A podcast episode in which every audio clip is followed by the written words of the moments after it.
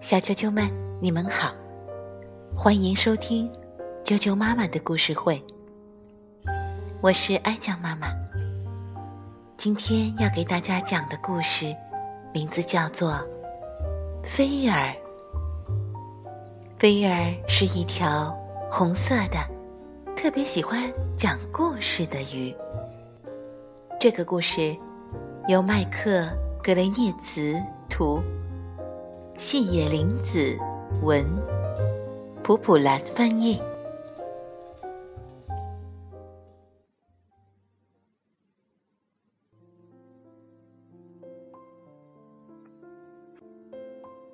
红鱼菲儿在海底世界里很受欢迎，它是一条。特别会讲故事的鱼，好玩的故事，伤心的故事，奇异的故事。每天晚上，鱼宝宝们睡觉前，他都讲很多很多故事给他们听。菲儿讲故事的声音，好像音乐一样。静静的听着，听着，鱼宝宝们就呼呼呼呼，不知不觉的进入了甜甜的梦乡。菲儿，谢谢你了，宝宝们睡得那么香甜，可多亏了你呢。鱼妈妈们都来感谢菲儿。没什么，我只是做了很简单的事情。说着，菲儿就躲进了摇摇摆摆的水草叶子里。总是孤零零的，菲儿不寂寞吗？在静静的。暗暗的，没有人知道的地方，菲儿想着第二天的故事。在这儿，谁也不会来打扰。虽然是孤零零的，菲儿却很喜欢这样的时刻。可是有一天，一条光彩夺目的黄鱼。闯进了菲儿藏身的地方，好漂亮的鱼儿啊！菲儿看得入了迷。两条鱼互相凝视着，慢慢的、慢慢的，越靠越近。终于来到了彼此身边的两条鱼，嘴碰嘴的互相打招呼，然后久久的没有分开。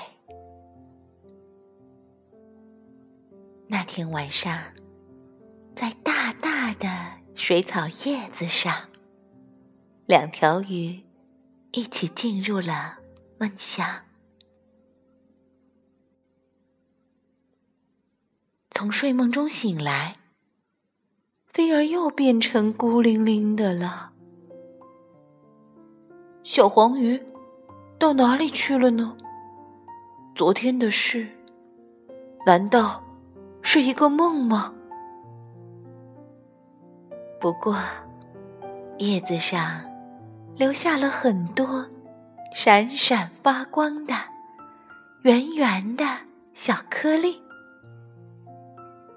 威尔小心翼翼的把那些小颗粒含在嘴里，去寻找小黄鱼。早上好，菲儿。鱼妈妈们跟菲儿打招呼，可是菲儿默默的，一句话也不说就游走了。他怎么了？大家都感到很奇怪。喂，菲儿，菲儿，你要去哪儿呀？这可真少见呀！菲儿，海马们纷纷问。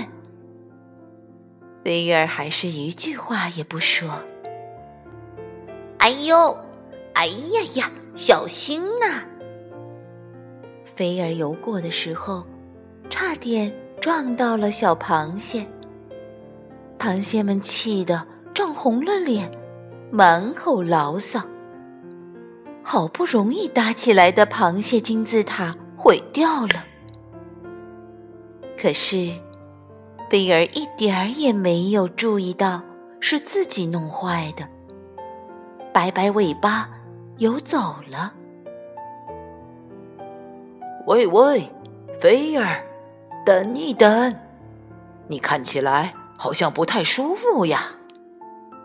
章鱼医生跟菲儿打招呼：“让我给你检查检查，到这边来，也许病得很重哦。”可是菲儿依然不理不睬，摆摆尾巴游走了。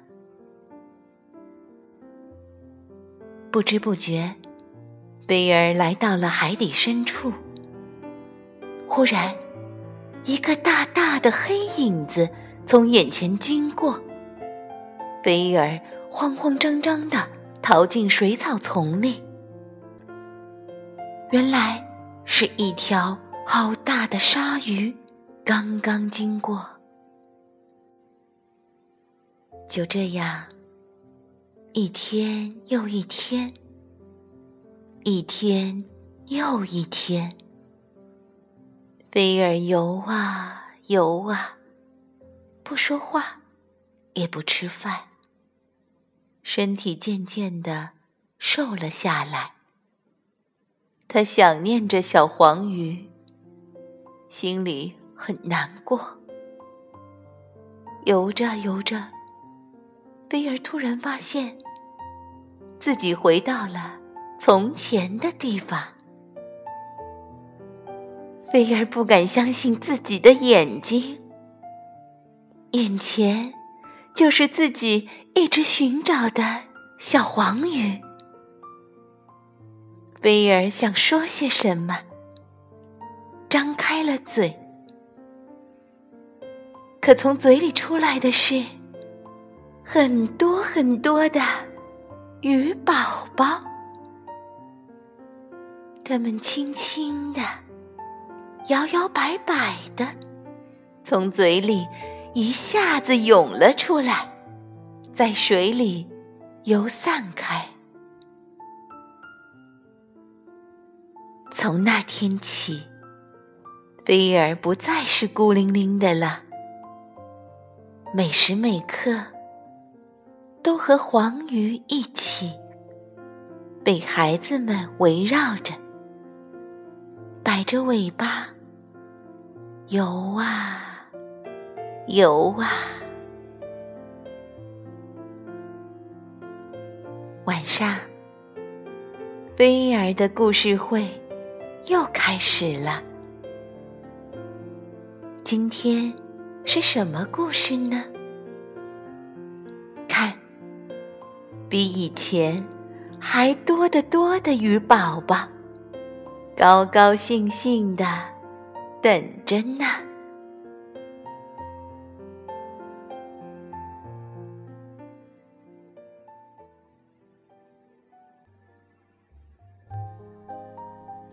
小啾啾们，菲儿的故事就讲到这儿了。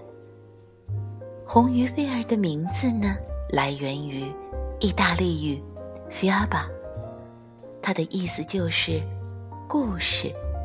童话、寓言等，鱼宝宝们特别喜欢听菲儿讲故事。小啾啾们，你也很喜欢菲儿的故事吧？故事中，菲儿把鱼卵含在嘴里的情节，是不是有点奇怪呢？